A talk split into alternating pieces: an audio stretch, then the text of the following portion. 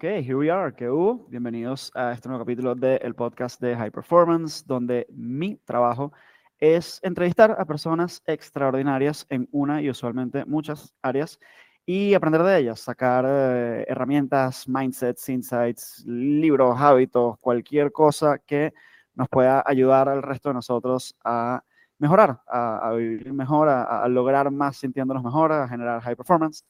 Y hoy tengo una entrevista que tengo mucho tiempo queriendo hacer y que me emociona infinitamente, que es con Stephanie Essenfeld. Stephanie es psicólogo, es eh, Licensed Marriage and Family Therapist y sobre todo Steph es fundadora y directora del programa Más Paz Mental, que además es uno de los top que 1%, Steph, programas más vendidos de Thinkific, lo cual me parece extraordinario. Más de 5.000 personas han pasado por Más Paz Mental y buscando encontrar, eh, buscando construir relaciones, construir relaciones más sanas desde el amor realmente, eh, construir relaciones, encontrar cuáles son sus límites, comunicarlos desde el amor, construir relaciones em, balanceadas, extraordinarias. Y a mí eso me parece increíble. Además, yo en las conversaciones que he tenido con Steph eh, hemos encontrado recursos, em, fuentes en común y yo puedo decir que esta es una persona que dos cosas. Uno, knows what she's talking about, dos, walks the walk, not only talks the talk. Y eso a mí me genera un nivel de admiración extraordinario. Steph, estoy muy emocionado que estés aquí. Bienvenida. Gracias, Carlos. De verdad que para mí es muy emocionante poder estar en este programa, impactar a comunidades diferentes a las que usualmente estoy acostumbrada a, a impactar y hablarle de todos estos temas que me apasionan. Estoy segura que con tu manera de pensar y reflexionar, y filosofar y la mía, vamos a co-crear una conversación demasiado nutritiva. Así que, Sí, yo quiero aprovechar de explorar las polaridades porque eh, evidentemente mi aproximación a mis temas viene de una energía bastante masculina y trabajo fundamentalmente con hombres y tu aproximación a tus temas viene de una energía bien femenina y trabajas fundamentalmente con mujeres. Y a mí me encanta primero traerte un poco a este mundo también. Obviamente a mí me van a llegar muchas mujeres a escuchar este podcast por, por ti, claramente, porque además tienes más pool que yo, número uno, vamos a comenzar por ahí. Pero, em, pero quiero traerte un poco a este mundo también, a, a, que hablemos de, de, todos estos temas que indudablemente como psicólogo, como esposa, como madre, indudablemente has pensado, trabajado, estudiado, leído y que no necesariamente tu tarima te da tanto chance para hablarle directamente a hombres. Y quiero que tocamos eso un, poquito, ¿no? Y quiero comenzar con algo que te decía antes de, grabar, que es, mi cliente en promedio considera que su nivel de autoexigencia es lo que lo permite lograr a muy alto nivel. Y le cuesta mucho eh, entender esta idea de celebrarse los pequeños logros, de self-reinforce, de sentirse bien y, sí, sentirse bien con lo que tiene, estar contento, estar satisfecho, siente que satisfacción puede significar perder su edge competitivo. Pero al mismo tiempo me vienen diciendo, bro, estoy demasiado ansioso, necesito un poquito de paz mental. Bro, estoy demasiado estresado todo el tiempo. La frase estoy estresado todo el tiempo, 24 horas al día, la escucho mucho en sesión, lo cual para mí, pues, evidentemente me aterra. Pero mm, tienen esa relación ambigua en la cual no de lo más profundo de su ser quieren y aspiran a eso, pero al mismo tiempo no creen que sea posible y ni saben si, si al hacerlo perderían eso que los hace, que les da su identidad, porque al fin de cuentas su identidad es su capacidad de lograr y producir. Este, y entonces tenemos evidentemente, mi trabajo también es ayudarlos a transformar esa identidad en algo más amplio que incluya, pero no se limite a eh, su capacidad de producir. Entonces te lanzo toda esa bomba con, con una pregunta fundamental que es, la aceptación de ti mismo, el, amor propio, la satisfacción es incompatible con el logro a alto nivel? Qué, buena pregunta. Em, me encanta todo lo que está diciendo. Quiero aclarar de que a pesar de que tengo una audiencia em, donde hay como más o menos 80% mujeres, 20% hombres, también, o sea, mi contenido la verdad es que es para hombres también y va dirigido a los hombres también. Lo que pasa es que por alguna razón, todavía entre ellas, el hecho de que mi, mi, mi línea gráfica tiene muchas florecitas y a veces rosado y morado, eh, tiende a espantar a ciertos hombres que todavía no se han reconciliado con esos colores y, esa, y, las flores. Bueno, yo lo eh, consumo. De, no ser así, no estaríamos teniendo esta conversación. Exactamente. Em, ¿Qué pasa? Para mí, cuando te escuchaba hablar, lo que se me viene a la mente es que probablemente esa persona que vive estresado y vive desde la insatisfacción de que nunca es suficiente y la frustración de que no alcanzó sus propias expectativas irrealistas, porque usualmente son expectativas súper irrealistas, eh, viene desde un lugar de ego, que lamentablemente en esta sociedad nos, entrenan desde muy pequeños a, a pensar desde ahí a pensar desde ahí y ni siquiera estar conscientes que estamos pensando desde el ego, sino simplemente eh, se convierte en lo normal para nosotros, en ese jamás voy a ser suficiente, siempre hay personas mejores que yo, yo tengo que aspirar a ser mejores que esas personas. Em, ¿Podemos, dar una pequeña definición funcional de ego? Es la historia que me cuento sobre mí, básicamente. Es quién tengo que ser yo para estar a salvo. Em, y, el a salvo significa para muchos ser amado, ser aceptado, ser admirado. Em, entonces, es eso, es qué tengo que hacer yo para poder ser amado, ser aceptado, ser admirado y sentirme suficiente. Eh, y viene mucho de, mensajes de la sociedad, de traumas del pasado, de, de maneras en cómo tus, tus propios padres o cuidadores eh, no tienen que ser tus padres, pueden ser los mismos profesores, las personas que se encargaban de que estés a salvo, cómo interactuaban contigo, ¿sabes? En qué momentos te daban amor. Te daban amor cuando sacabas 100 en un proyecto, cuando ganabas el premio del salón como el mejor, esos son los momentos que te mostraban amor y reconocimiento y aceptación, o siempre te mostraban amor, no importa lo que hagas. Porque si usualmente, si, si es que creciste en ese ambiente donde el amor te lo daban en, en pequeñas cantidades, solo en los momentos que alcanzabas sus expectativas de niño perfecto, entonces probablemente ese ego overachiever. Eh, ¿Cómo tú le dices overachiever en español? Mm, Sobreexigente. No, no, lo digo ya, sí, no, no traduzco y ya lo dejo en inglés.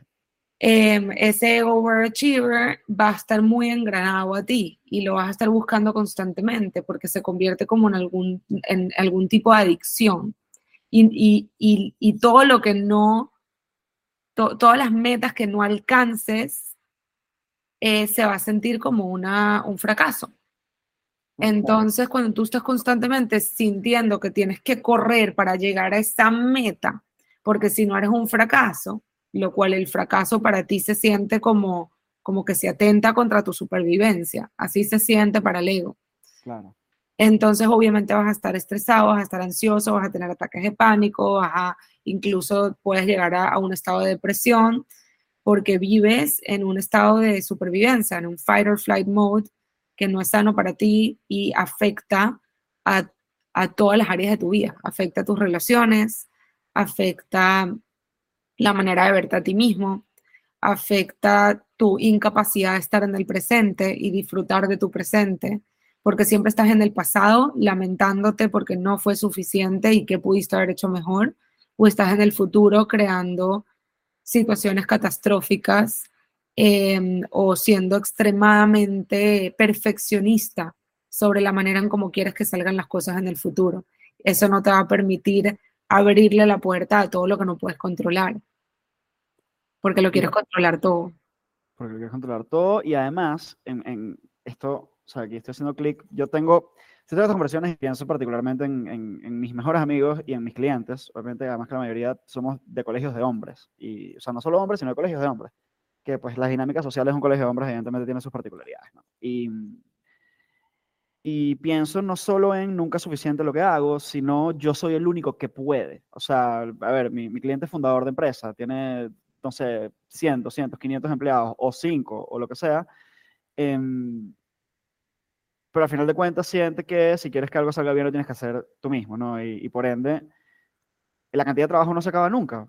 Primero porque la cantidad de trabajo no se acaba nunca punto. O sea, yo no sé si tú leíste 4000 Weeks de Oliver Berkman, que es un libro de productividad que yo recomiendo infinitamente y cuyo mensaje principal es, flaco, la cantidad de trabajo no se va a acabar nunca. Tú te vas a morir y vas a dejar muchísimas más cosas por hacer de las que pudiste hacer porque así es la naturaleza del universo. Con lo cual, si tu métrica es lograr todas las cosas, pues te estás planteando una métrica que es físicamente imposible. Pero mm, yo, hay un libro que me encanta que se llama No More Mr. Nice Guy, de un tipo llamado Robert Glover. Este, a mí, bueno, yo sentí que me estaba leyendo mi biografía este pana, ¿no? Psicólogo que trabaja exclusivamente con hombres desde hace mucho tiempo. Y hay una conexión, una línea de conexiones lógicas que yo nunca había hecho en mi vida, que es, ok, si no logro X, Y o Z, entonces no me siento suficiente. No me siento suficiente significa no soy amado. No soy amado significa me quedo solo. Me quedo solo significa me muero. ¿Me muero por qué? Bueno, porque cuando tenía uno o dos años, efectivamente, si te dejaban solo por mucho tiempo, pues te morías. Afortunadamente nunca pasó, no, no, no, no me moría, que estoy, no me dejaron solo por suficiente tiempo como para que muriera de hambre como bebé, pero esas conexiones siguen ahí, o sea, esa parte reptil y límbica del cerebro sigue ahí en la cual tú no te estás dando cuenta que la ansiedad que estás sintiendo porque no mandaste un email, la estás equiparando a, memoria. Sí, a memoria. Una vaina muy loca. Pero es así, literalmente es así. Y estamos llenos de, de creencias limitantes que se crearon de niños y, y, vivimos a través de ellas. Te voy a decir algo que noté recientemente. Mi hermana me va a matar porque dice que utilizo todos sus ejemplos. Me dice, yo no puedo hablar porque ya va a estar en un post, en un podcast. mi esposo también, que come. Eh, pero mi hermana, o sea, recientemente ya entró a trabajar y ella, como está ahorita trabajando desde muy temprano, necesita apoyarse en su familia para llevar a los niños al colegio. Entonces, para que su hijo no, lo no la resintiera, le dice que ella tiene que trabajar porque, ya, porque necesita hacer dinero. Le dice, ¿tú quieres que mami haga mucho dinero para poder, sabes? Empieza a contarle, sabes, la vida que uno puede tener cuando uno hace dinero. Le dice, buenísimo, entonces mami tiene que trabajar y para poder trabajar necesita más horas. Entonces él como que, ok, buenísimo, se emociona todo, apoyando a su mamá. Em, y empiezo yo a buscarlo en las mañanas. Y el otro día le dice, mami, yo creo que Stephanie is poor. yo creo que Stephanie es pobre, le dice. Y mi, y mi hermana le dice, ¿por qué? Le dice, bueno, porque no trabaja tanto como tú. porque me busca, porque me busca en las mañanas, me busca en la tarde, me dice, pobrecita, le dice a su mamá. Mierda. Y ahí es cuando, o sea, nosotros nos reímos, pero ¿qué pienso yo como, como psicóloga? Digo, digo, wow, aquí está una creencia. Claro, si tú no trabajas eso, ahí quién sabe cuánto tiempo dura este chamo pensando que la única manera de no ser pobre es matarte trabajando todo el día. Exactamente. Ese es exactamente el mensaje que, quería decir aquí. O sea, es un niño de seis años que se le acaba de crear la creencia, lo puedes atajar y transformar, en especial a los seis años. Em, pero es eso, es para poder tener dinero y darme la vida que yo quiero, necesito trabajar todo el día. Mientras más horas, más dinero. Claro. Entonces, y esas creencias no nos damos cuenta, es una pequeña creencia en un momento determinado que mi hermana para poder calmar su ansiedad de que su hijo sufra la falta de, de, presencia y tiempo con sus hijos de, de, mi hermana, le dijo eso para que su hijo se quede tranquilo y feliz, que lo está haciendo por una meta común. Entonces no lo hizo para generarle esta creencia, no, lo hizo para explicar la situación, ayudarlo a entenderlo y aceptarlo.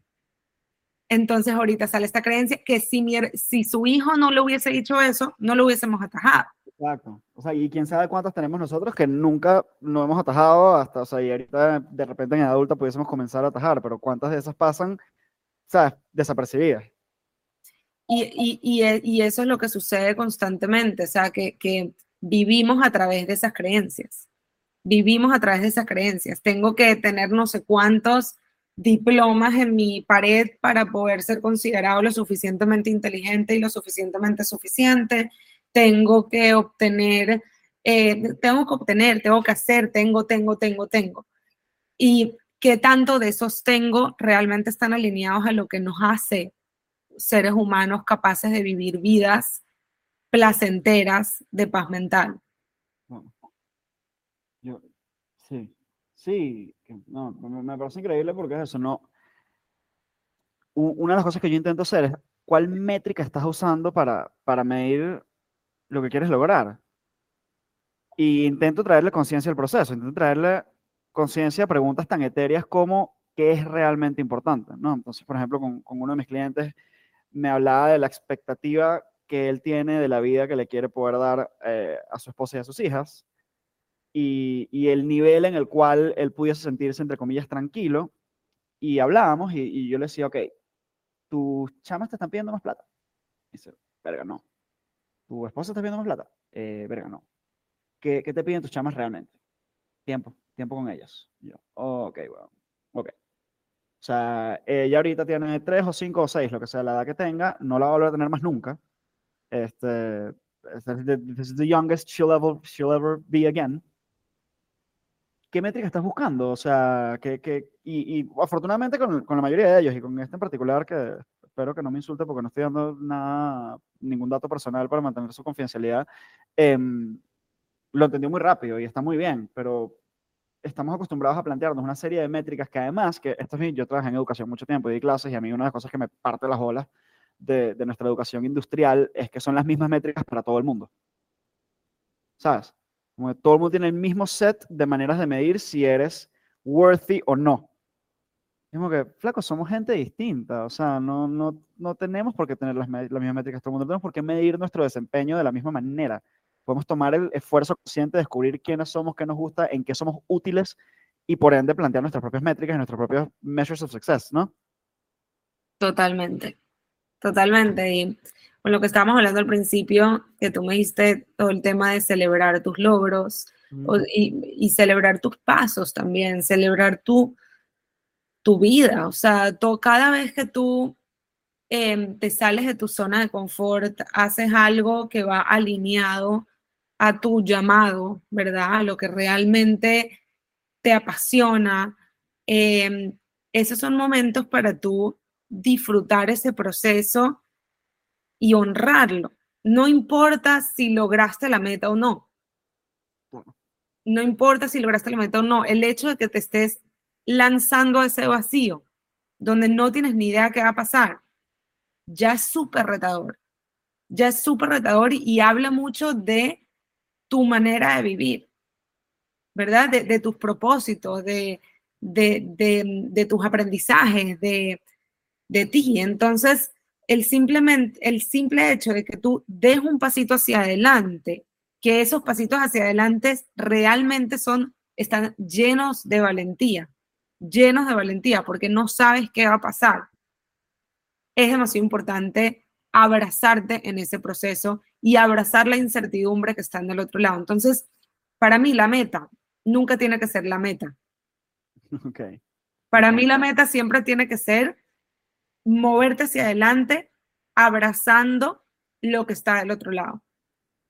Sea lo que tú querías o sea algo que no te esperabas y no necesariamente era lo que querías, pero es lo que está. Entonces, el simple hecho de que tú des un paso hacia adelante, ya estás viviendo la meta. Así se dé o no se dé lo que tú querías. Porque al final eso va a traer aprendizaje, va a traer autoconfianza, va a traer resiliencia, va a traer tu propia admiración hacia ti, va a traer muchísimo más que si te enfocas solamente en conseguir lo que tu mente dijo que tú querías conseguir. Me encanta la manera en que lo fraseaste, fíjate, no es lo que tú querías conseguir, lo fraseaste lo que tu mente dijo que tú querías conseguir. Y para mí, debajo de eso, en el subtexto hay, mira, muchas veces, ¿qué coño sabes tú lo que quieres? Tú crees que quieres una vaina. Y no tienes la menor manera, o sea, no tienes ninguna manera de saber si eso realmente es lo mejor para ti o no. Uf, mira, te voy a contar aquí una historia que no he contado nunca. No he contado nunca por lo mismo de lo que dice la sociedad y todo ese tema. Toda la vida te enseñan de que tienes que ir a universidades súper bien ranqueadas. ¿Verdad? Esa es como que la, la meta de los padres para los hijos. El, Ivy League, vámonos para... Literal. Y te ponen así del uno al último. Y para mí, yo quería vivir en Miami. ¿Cuál es la, más, la mejor ranqueada de Miami? University of Miami. Okay. Yo hice mi SAT en Venezuela y yo en, ese, en el momento que yo hice mi, el SAT lo hice casi que obligada por mi papá por, por, por no dejar. Okay y yo no estudié bien. O sea, literalmente todas las clases de SAT yo estaba en el noviecito, en la broma, nada que ver ahí. Como el SAT, lo requete raspo.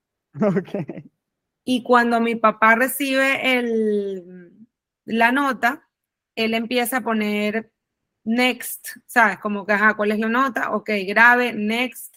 Y empieza simplemente a poner confirm, next, confirmado, next, porque él, él, él es una persona que le gusta como como, ¿cómo se dice? O sea, no, no lee, simplemente quiere como terminar procesos. Okay. Y en el proceso de poner next, next, next, lo mandó a casi que todas las universidades. O sea, decía, ¿y lo quieres mandar a las top universidades que tú habías registrado anteriormente? Sí. Y lo mandó a UM. No sé cuántos años después, cuando yo aplico a UM, la gente de UM no podía ignorar ese resultado. Claro. No lo podía ignorar. O sea, yo, y, el, el, el, señor que evaluó mi examen me dijo, si tú no hubieses mandado este examen, te hubiésemos dejado entrar. Wow. Dice, pero no, el comité dice que no lo pueden ignorar. No me aceptan y yo como estaba ya, ya necesitaba ya ponerme a estudiar entre una universidad que no está ni siquiera en los rankings. Okay pero es una de las que apliqué y me aceptaron y está en Miami, en, en, Boca Ratón, que es Lynn University. Tú, yo te puedo explicar la vergüenza que yo tenía de ir para allá, porque no estaba en los rankings. Fue la mejor decisión que pude haber tomado en mi vida. Wow. O sea, yo hubiese entrado en Miami, yo no estaría aquí hablando contigo, en University of Miami. Porque yo soy una persona que yo necesito una atención más personalizada. Claro. UM tiene salones de cientos de personas. Link no pasaban los 20. Wow. Yo tenía una relación con cada profesor. Yo iba a mis office hours, me conocían nombre y apellido. Yo quería, ¿sabes? Como, como hablar de lo que yo sabía, prestar atención. yo, estaba completamente sumergida en, en, todas las clases. Estudiaba, ser una nerd. Cosa que no hubiese pasado si hubiese estado en UM porque hubiese estado con todas mis amigas de infancia de rumba. Entonces lo que dices tú, o sea, no es lo que tú querías, lo, lo que tú necesitabas, porque yo necesitaba una universidad como Lynn. Es lo que tu mente quería. Pero no tiene nada que ver con lo que realmente tú necesitas para poder vivir tus diferentes propósitos en la vida. Claro. No, no, increíble. O sea, tú, tú, eso, lo que tú querías o lo que tú creías que querías o lo que creías que era lo mejor y, y al final no tienes la menor idea. Y, o sea, clásica de Steve Jobs, you can only connect the dots looking backwards, pues, pero es verdad. Y, un poco por ahí va ese proceso de, de, de, aceptación. Yo, yo la metáfora que uso mucho, con, o, la imagen que uso mucho como para explicar este tipo de procesos a mis clientes es, a mí me gusta mucho Inside Out, la película de Pixar, me parece que es, genial, este, sobre todo porque me dio para siempre una manera de explicar nuestros procesos de toma de decisiones Em, pero claro, la metáfora es limitada. Primero que ellos usan solo cinco de las seis emociones básicas, pero más allá de eso, lo cierto es que los procesos de toma de decisiones entre nuestra cabeza no son exactamente cada una de las emociones, son como muchas subpersonalidades, muchas, muchas, muchas, muchas, no cinco, ni diez, ni quince. O sea, y es lo que yo le decía a mis clientes, imagínate que tienes un gentío ahí, un congreso de gente cayendo a coñazos de distintas subpersonalidades, versiones de ti, intentando tomar qué decisión vas a, vas a, vas a tomar en este momento, poniéndose de acuerdo desde, desde ¿sabes? Ese, ese tú de cinco años que sufrió esta humillación hasta este impulso biológico de tener sed. O sea, y toda esa gente se tiene que poner de acuerdo para que tú hagas A, B o C. Entonces, una pregunta que a mí me gusta mucho es, bueno, ¿quién quiere esto? ¿Quién está diciendo esto? ¿No? Bueno, coño, tal. Entonces, claro, le vamos poniendo a veces nombrecitos aparte de sí, a pequeñas subpersonalidades, ¿no? Entonces, coño, no, este es el, este, este es el John Maduro, ok, este es el John Maduro, ok, y, y, tú Maduro, tú más ok, dices, no, coño, quiere esta otra cosa, ok, y esta voz de quién es, coño, Mike, esta voz, weón, es de mi profesora de kinder, brother, ¿qué dijo esta vaina una vez? Y claro, te das, una vez que te das cuenta, es como Freddy Krueger, pues cuando te volteas y lo ves, pierde su poder. Pero, ok, y con esto te hago la siguiente pregunta. ¿Cómo, cómo comenzamos a tomar conciencia de esas creencias, de esas narrativas, de esas subpersonalidades, de todas esas cosas que están ahí en el disco duro y, y, que forman parte de nuestra manera de procesar, nuestro sistema operativo y ni idea, no sabemos que están ahí. Me encanta la pregunta. Mira, la, yo lo divido en dos. A mí me gusta, estoy de acuerdo con todo lo que acabas de decir, pero yo trato de simplificarlo y a mí me gusta dividirlo en dos, en el ego y la conciencia. Ok, me encanta. Entonces, si estamos operando desde el ego o si estamos operando de la, de la conciencia, va a depender del propósito okay. de tus acciones. ¿Cuál es el propósito? Entonces, por ejemplo, cuando yo establezco límites, cuando yo enseño a establecer límites, tú puedes establecer límites desde el ego, que ni siquiera se puede llamar límites, pero la gente se mete el cuento de que, de que estableció un límite, o lo puedes establecer desde la conciencia, que ahí sí se puede llamar límite. Si es desde el ego, tú lo que estás buscando es tener la razón, em, vengarte de la otra persona, eh, herir al otro, controlar al otro. Estás buscando controlar sus acciones o sus decisiones, eh, obtener poder sobre la otra persona, sentirte más valioso. El otro día estaba escuchando un podcast de Jay Shetty y él hace una distinción que me encantó, que me encantó que dice, that's not partnership, that's ownership. Exacto. No esa manera de verlo. Entonces, esos son, e, e, es, ahí es cuando viene el ego. Lo mismo con cualquier meta. ¿Qué estás buscando? Reconocimiento, finalmente sentirte valioso y reconocido. Em, estás buscando encajar en un lugar que ni siquiera te gusta estar ahí. Em, estás buscando sentirte poderoso por el hecho de simplemente sentirte poderoso. ¿Qué estás buscando? El propósito. A diferencia de la conciencia. La conciencia tiene que ver con disfrute, con servicio, con amor, con bienestar, sobre todo con bienestar.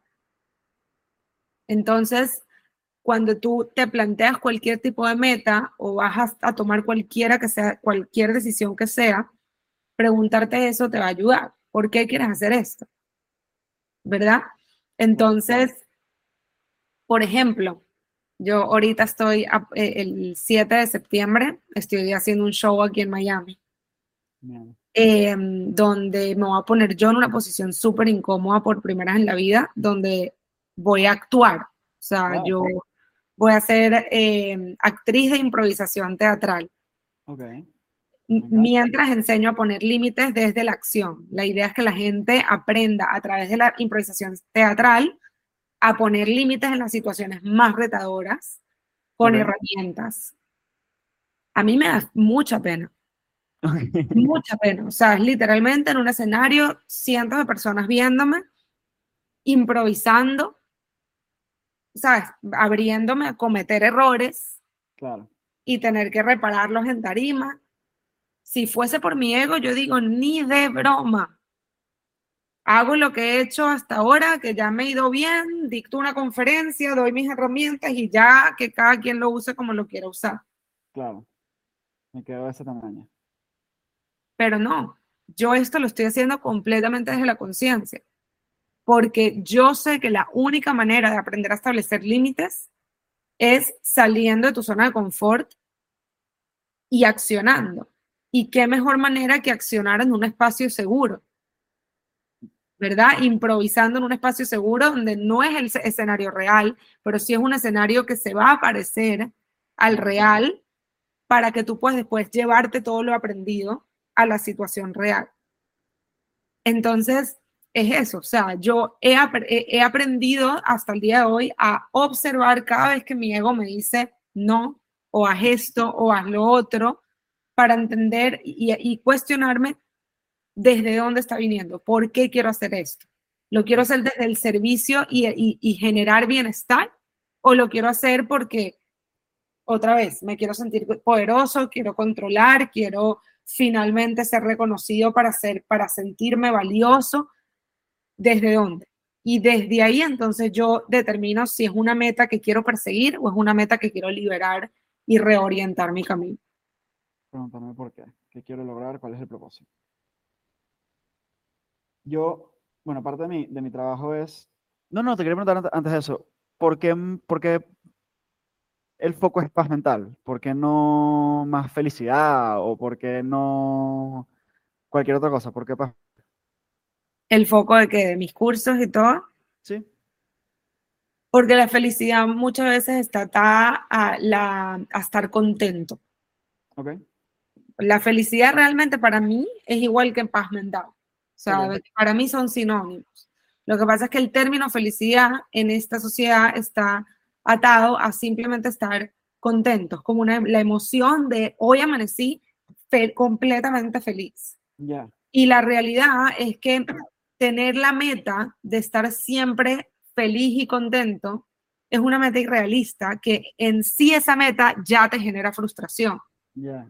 Porque, eh, eh, eh, sí, o sea, es, ¿cómo se dice? Es irónico, es una ironía, no sé cómo... cómo esta semana le mandaba un voice a uno de mis clientes, tipo muy querido, que yo le decía, brother, la, la aceptación de una emoción negativa es en sí una experiencia positiva y la, el antojo de una emoción positiva es en sí una experiencia negativa. Esto es algo que aprendí de Mark Manson. Yo sé que dos de, de las referencias que, que, tú y yo compartimos mucho son eh, Tara Brach y todo el tema y todo Radical Acceptance y, y Víctor Frankl y la logoterapia y, el, propósito, el sentido.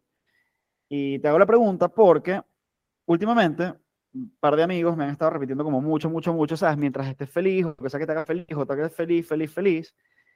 Y por, por Grinch que suene, yo lo que estoy aspirando no es a la felicidad exactamente. O sea, y el ejemplo que se me ocurre muy claro es, a ver, tú luchar por una relación que está pasando por un mal momento, tú cuidar a un padre que tiene Alzheimer, tú hacer un trabajo con, en, en, pobreza, etcétera, no son cosas que exactamente te hacen feliz, por lo menos en el momento. Son experiencias que tienen mucho de desagradable en sí, que tienen mucho de emoción negativa en sí.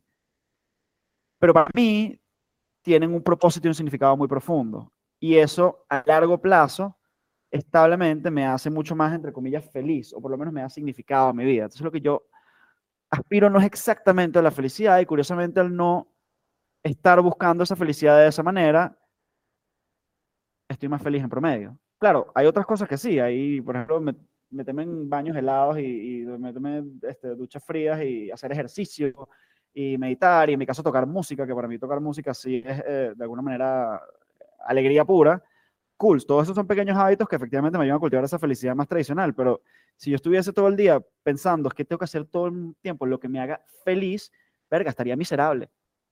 No, y por eso es que la gente se mete en droga y cocaína tratando como que, porque piensan que su estado natural, que las diferentes emociones que aparecen en el ser humano, hay algo malo con ellas. Mm. Entonces buscan como un estado de felicidad continuo y por eso es que están constantemente buscando como esos métodos alternativos para para siempre estar, entre comillas, feliz, que en verdad no es felicidad. Em, pero sí, o sea, para mí la, la felicidad, o para que como yo lo llamo paz mental, viene de aceptar radicalmente cada una de las emociones que vayas experimentando en el momento desde la completa curiosidad y no desde el juicio. Si tú juzgas tu emoción, ya ahí te metes en lo que yo llamo sufrimiento. Pero si tú aceptas tu emoción, tú eres capaz de explorarla y encuentras tantas cosas valiosas.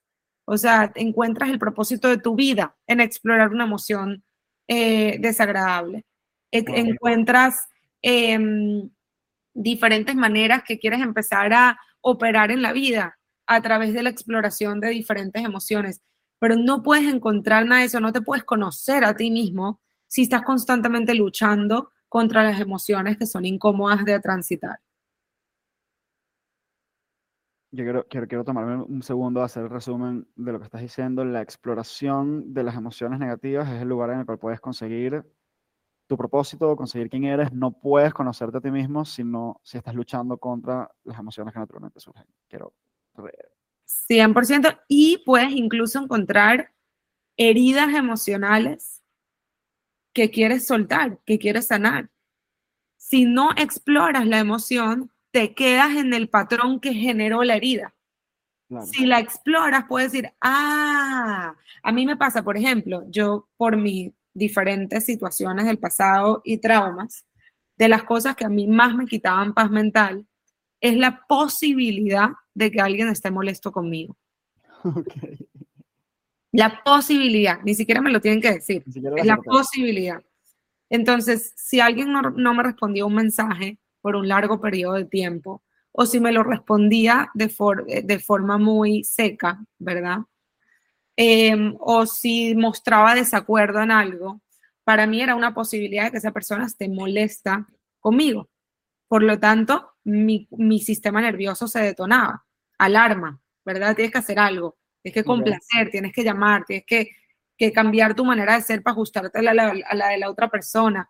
Si yo no hubiese explorado esa ansiedad que me daba cada vez que ocurrían estas pequeñas cosas y de dónde venía, qué interpretación estaba haciendo yo que, que llegaba esa ansiedad en mi vida, yo me hubiese quedado ahí, en la complacencia, porque era eso, eso era lo que generaba complacencia. Entonces, al explorarlo y darme cuenta, wow, yo estaba tranquila hasta que de repente esta persona me escribió este mensaje.